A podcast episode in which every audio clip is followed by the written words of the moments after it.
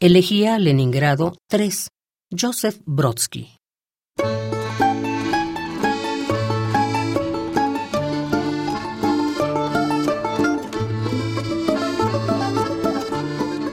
Estaría allí, en aquel café, donde venden deliciosos helados.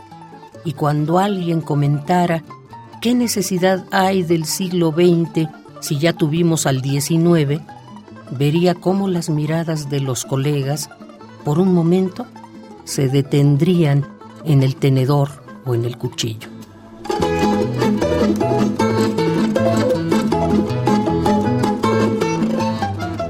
Debería verse allá, cierta calle con dos hileras de árboles, el portal con el torso de la ninfa y otros emblemáticos, y habría en la sala un retrato que mostraría cuál fue el aspecto de la anfitriona en su juventud.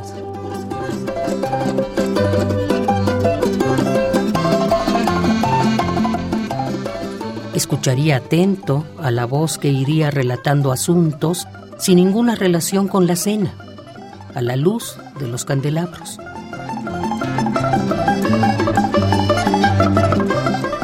El fuego en la chimenea proyectaría destellos y sombras violetas sobre el traje verde. Pero al final se apagaría.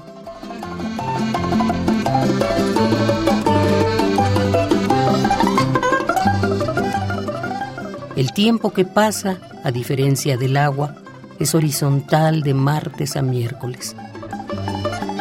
Allá en la penumbra suavizaría las arrugas y desvanecería las propias huellas.